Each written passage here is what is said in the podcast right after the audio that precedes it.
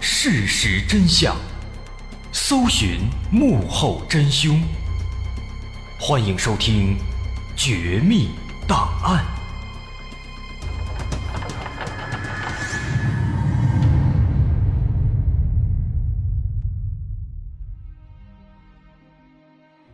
还原事实，探索真相。欢迎继续关注《绝密档案》，我是大碗。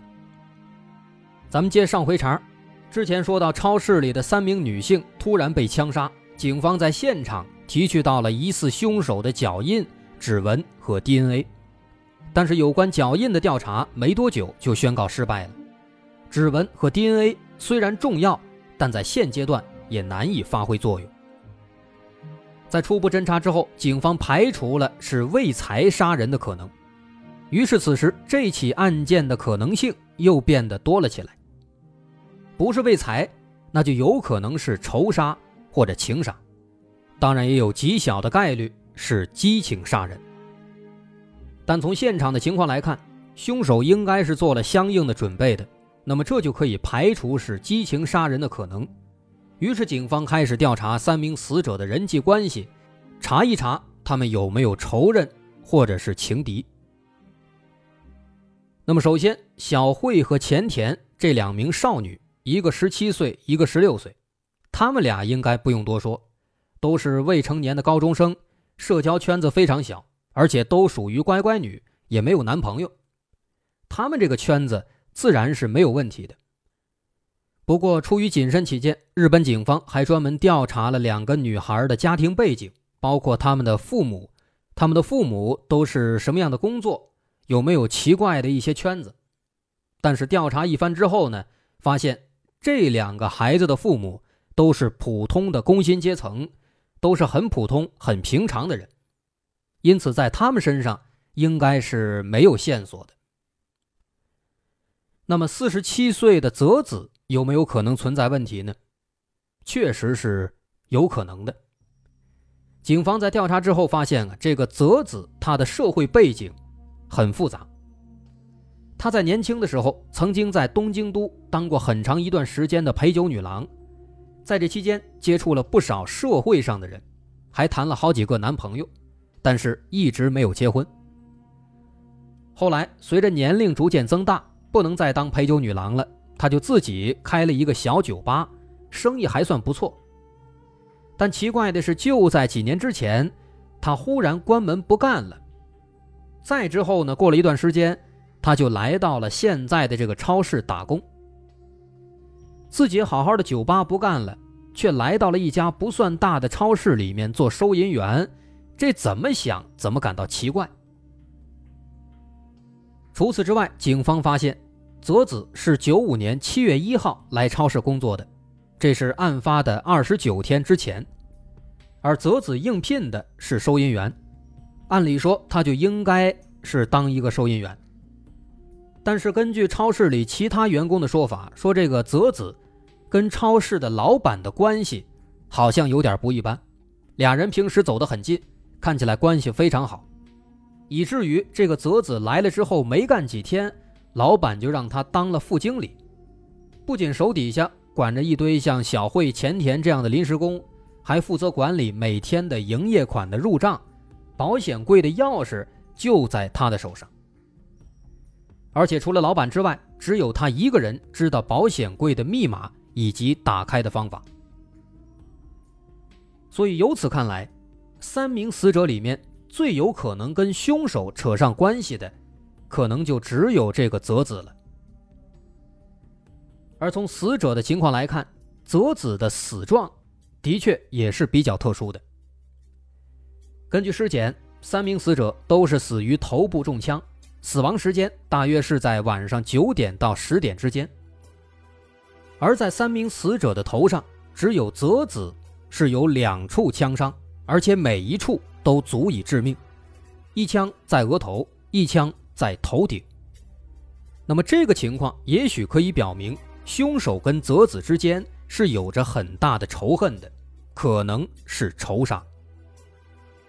结合现场尸体的姿态，我们可以想象，当时凶手应该是先把泽子逼到了角落，泽子吓得瘫坐在地上苦苦哀求，但是凶手不肯罢休，于是对着泽子的头顶开了一枪，然后蹲下来又对着他的额头又开了一枪。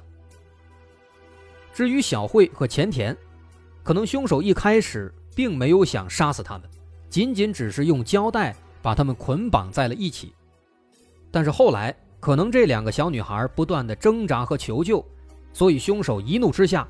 把他们也给杀害了。那么这个情景，我们推测起来应该是没有太大的问题。真正的问题在于，凶手当时开了这么多枪，全部都是枪杀，为什么没有人听到枪声呢？这是一个让人百思不得其解的问题。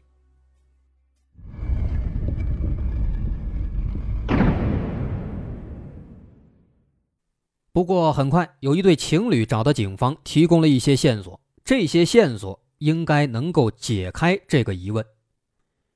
这对情侣表示，当天晚上庆典活动结束以后，公园的人们基本上都散了，这对情侣也准备回家。大约在九点十七分，他们路过了超市，然后就听到了五声奇怪的响声。这些响声声音不大，但是很清晰。当时这对小情侣认为有可能是庆典活动，有人在放烟花，因为公园里面确实有一些人还在放炮，所以他们当时就没有太过在意。而结合现场的情况，能发现非常巧合的是，凶手在现场一共开了五枪，除了三位死者一共中了四枪之外，还有一枪打在了保险柜上，因此保险柜上。是有一处弹痕的，而情侣听到了五声响，正好跟五发子弹相匹配，所以很可能凶手是借着放烟花的时间实施了作案。那从这一点也可以证明，这名凶手更有可能是提前策划的，因为他知道那天晚上肯定会有庆典活动，肯定会有烟花，于是他专门借助这个机会来进行了作案。那么由此也可以大致推测，当天晚上九点十七分左右，应该就是三名女子的遇害时间。而我们要注意的是，泽子给千叶打电话约他出来喝酒的时间，大约是在晚上九点十五分。九点十五和九点十七中间仅仅相差两分钟，而仅仅在九点二十，千叶说他就已经赶到了楼下。所以说，从这个角度来看，千叶的身上是存在嫌疑的。不仅如此，很多朋友应该也发现了，在之前的很多细节当中，这个千叶的身上的确存在一些问题。首先，他来到停车场之后，等了二十几分钟，没有等到泽子下来，他就直接去了酒馆，这个行为很别扭。因为在正常的思维当中，等半天人不下来，那应该是上楼去看一看才对呀，而不是直接走人啊。而且千叶在酒馆得知泽子没有来过之后，他甚至还要求让老板娘跟自己一起回超市去寻找泽子，这也很奇怪。我们知道日本人，他们都特别不喜欢麻烦别人，只要是自己能解决的事儿，就肯定不找第二个人。所以，这个千叶他要求老板娘放下手头的工作，跟自己一起回去找人的举动，就显得很奇怪了。除此之外，还有更奇怪的、很有争议的一点，说这个老板娘当时跟着千叶回到办公室楼下以后，俩人不是一起上去的，而是老板娘一个人上去了。那这就更奇怪了，这就好像是在故意的。制造一个让别人发现尸体的情况。那么后来对这个情况呢，千叶他给出了解释，他这么说的：“他说，因为泽子之前跟他聊天的时候说过，说这办公室里都是女性，没有男的。而日本人呢，咱们也知道，他们好像啊特别注重这个某些隐私方面的礼仪。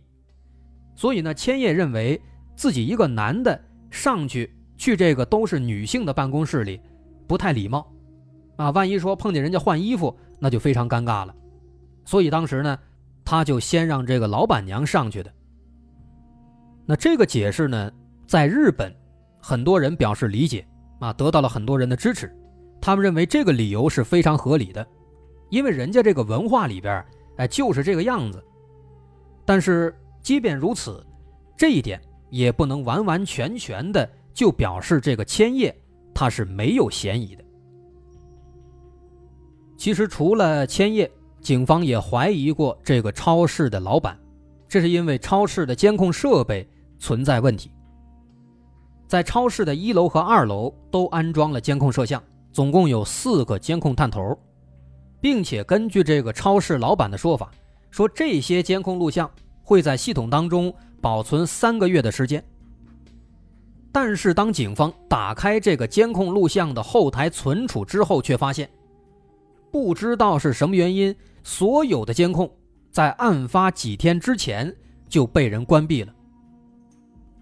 警方因此认为，这个超市的老板也存在嫌疑，因为毕竟这个监控设备是你掌管的，而且他被关了，你自己竟然不知道，所以非常可疑。但是老板对这些指认呢，他却矢口否认。而日本警方这边，他们确实也没有证据，所以后来日本警方只能默默的对这个老板还有对那个千叶进行秘密的观察。看看他们有没有疑点，但是呢，很可惜，后来日本警方一连观察了几年的时间，没有任何的结果。所以说，这起案子当时就这样一直过了三四年的时间，没有任何的线索。后来一直到了一九九九年，当时在当地又发生了一起枪击案件，在这起新的枪击案当中，警方发现了一些疑点。警方发现这起新发生的枪击案当中使用的子弹，和当年那起超市三女子遇害的案件的子弹非常相似。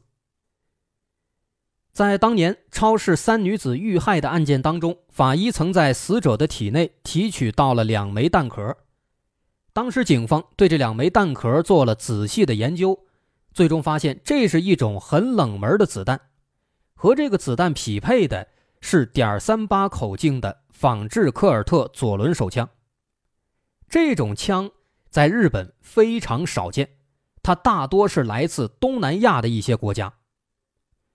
咱们知道，日本的黑社会是比较有名的啊，虽然现在大多数都是趋于和平本分，但是也有一些这个极端分子也会回归这个街头恶霸的本性，干一些伤天害理的事儿。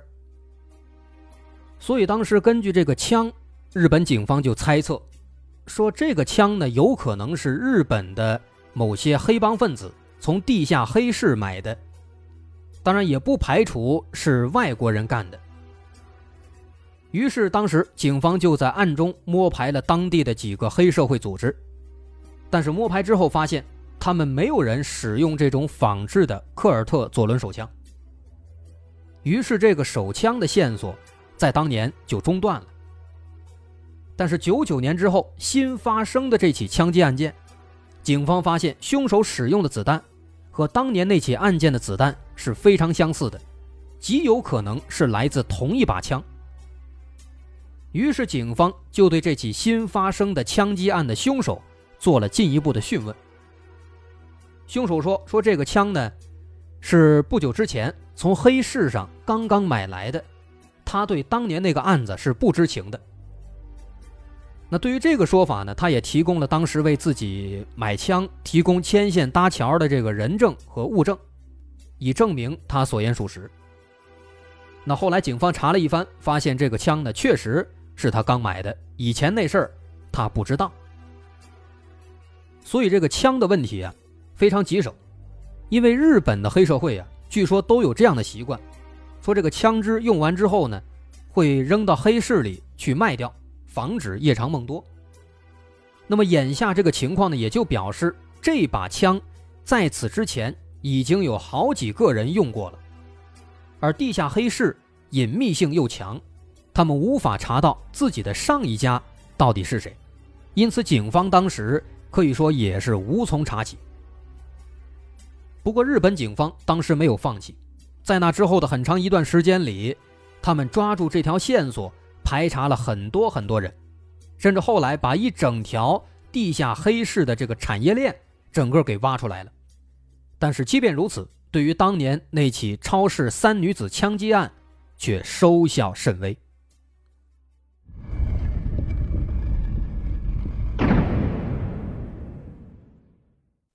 从那之后，又过了好几年，直到二零零七年，这起案子才出现了一丝转机。当时在日本有一个经常抢劫勒索的一个惯犯，叫武藤，他呢组建了一个犯罪团伙。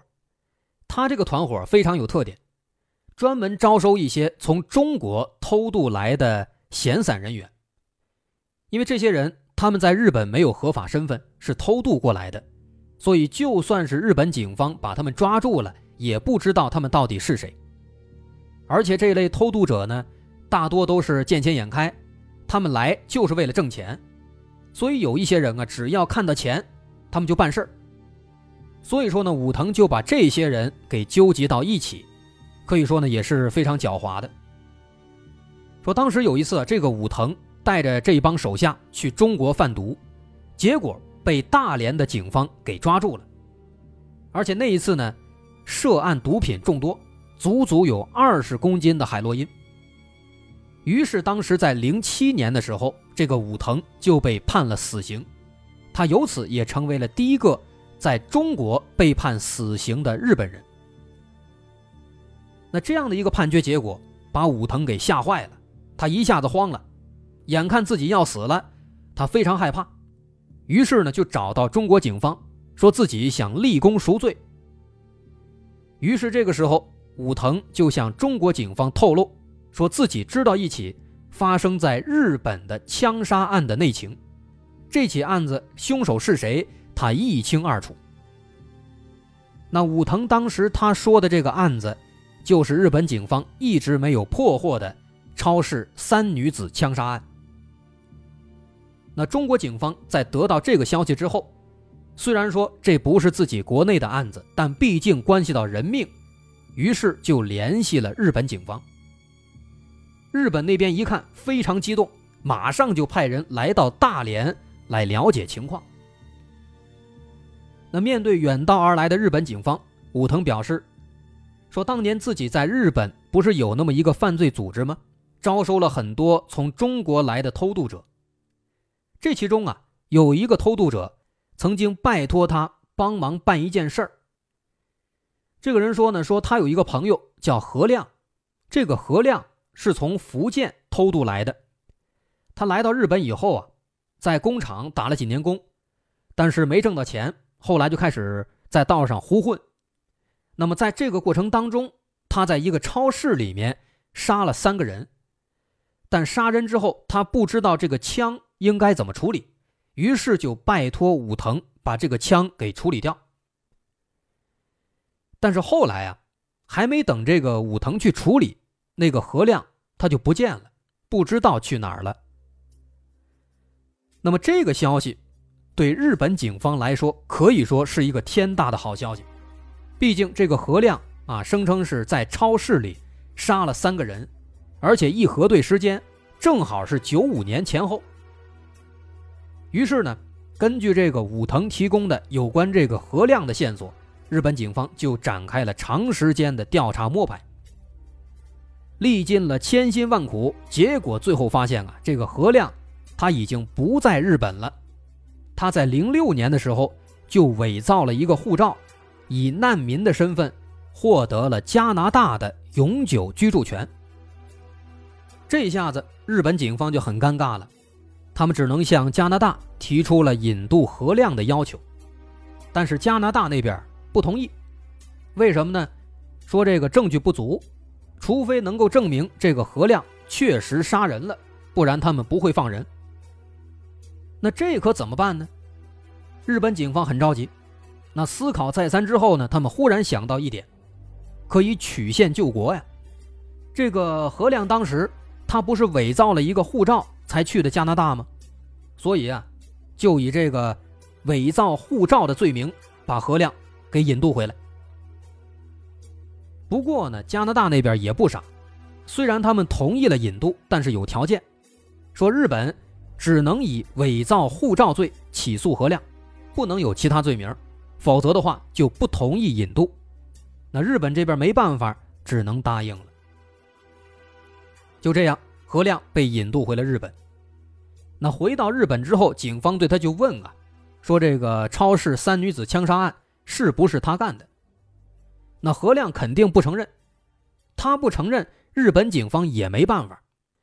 虽然警方的手里有那个武藤的证言，但是武藤的证言也仅仅只是道听途说的传闻证据，这个东西是不能单独作为定案依据的。所以说，磨了半天，在这个何亮嘴里。没有得到什么线索，日本这边也没办法，最终只能以伪造护照罪给他判了两年，缓期五年。于是之后没多久，何亮就被遣返回了加拿大。这起案子呢，还是没破。不过，其实客观来讲，这个何亮他跟这起案子到底是不是真的有关系，其实是很难说的。通过之前的分析，说这个案犯呢，有可能跟泽子之间存在一些仇怨，可能是一起仇杀案件。但是通过日本警方对这个何亮的调查，发现这个何亮跟泽子之间呢，应该是不存在交集。另外，何亮他是一个偷渡者，偷渡者的目的往往都是为了挣钱，改变自己在国内的穷困的状态，不然的话，他们也不可能。去铤而走险去偷渡，那么何亮呢？他是一个典型的偷渡者。不过案发现场的状况却告诉我们，这名案犯的目的不是钱，因为现场的财物没有一丁点儿的丢失。因此这样来看的话，这个何亮他应该是不存在动机的。当然不能排除他被人收买，从而实施枪杀的可能性。毕竟后来他逃到了加拿大，这一点是很奇怪的。但是目前来看的话，这仅仅是停留在猜测阶段。这种可能性即便存在，它的隐蔽性一定也非常强，是很难发现的。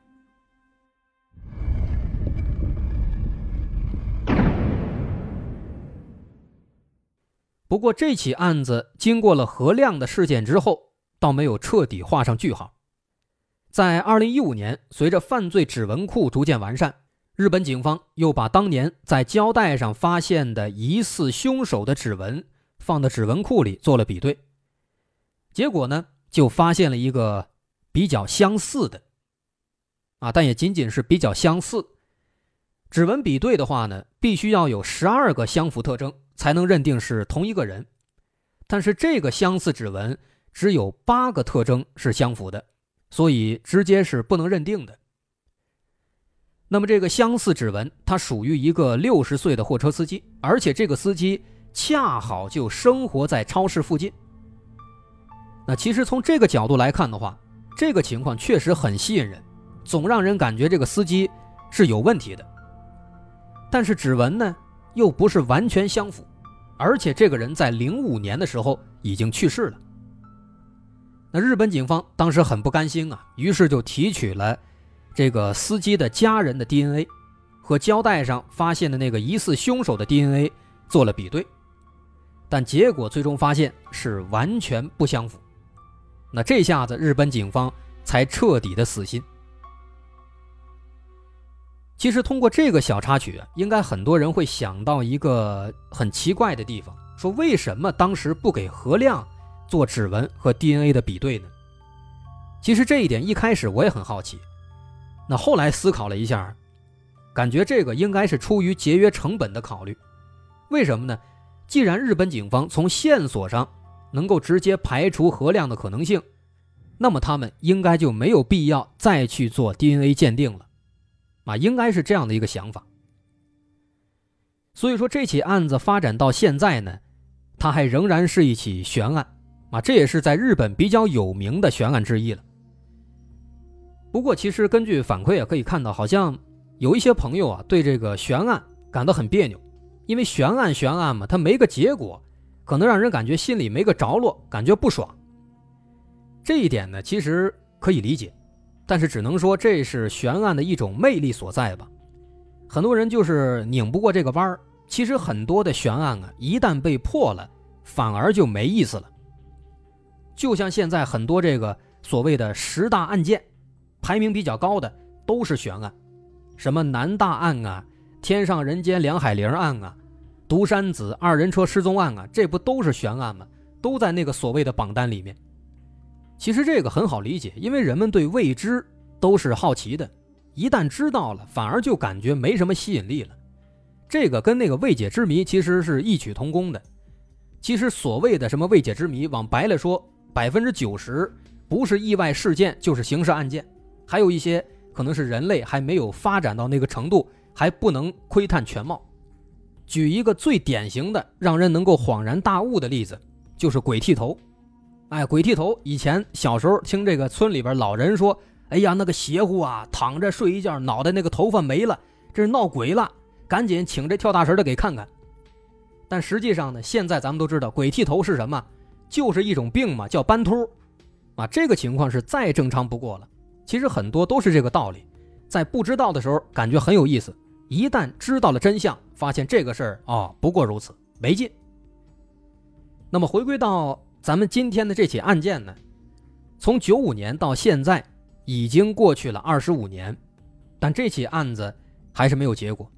不过可喜可贺的是，日本警方一直没有放弃。就在去年，据说他们还开了六百万日元的悬赏来寻求线索。作为一介平民，咱们也帮不上什么忙，毕竟还是人家国外的事儿。所以在这儿呢，咱们也只能希望这起案子最终能有一个好的结局吧。如果之后有结局，我们在节目里或者在微信公众号上还会继续给大家跟进。好，今天咱们就说到这儿，我是大碗。如果您喜欢，欢迎关注我的微信公众号，在微信搜索“大碗说故事”，点击关注即可。好，咱们下回再见。